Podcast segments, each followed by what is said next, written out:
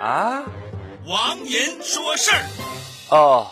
广州各个区政府出现天价采购，比如一个 U 盘一千块，一台复印机十六万，一台扫描仪十七万。出了这样的情况，不少网友在下面大骂：这钱肯定是被某个人给贪污了。看到这样的说法，我只能说呵呵，某个人能贪污吗？我给大家简单分析一下：原本一个 U 盘价值一百元，采购人员想多赚十块，于是跟副主任汇报说一百一十元一个。副主任想多赚一点钱，于是跟主任说啊二。百元一个，主任心想谁不懂啊？于是向副科长汇报说三百元一个，副科长也明白，于是向科长汇报说四百元一个。科长向副处长汇报说五百元一个，副处长心想钱不能你一个人赚呢，于是向处长汇报说这 U 盘八百五十元一个。处长疑惑的问副处长：“我的钱家里了吗？”副处长恍然大悟：“哦，那一千元一个。”此时处长面带微笑的说：“我们的采购行为为国家的 GDP 增长又做了贡献呀。”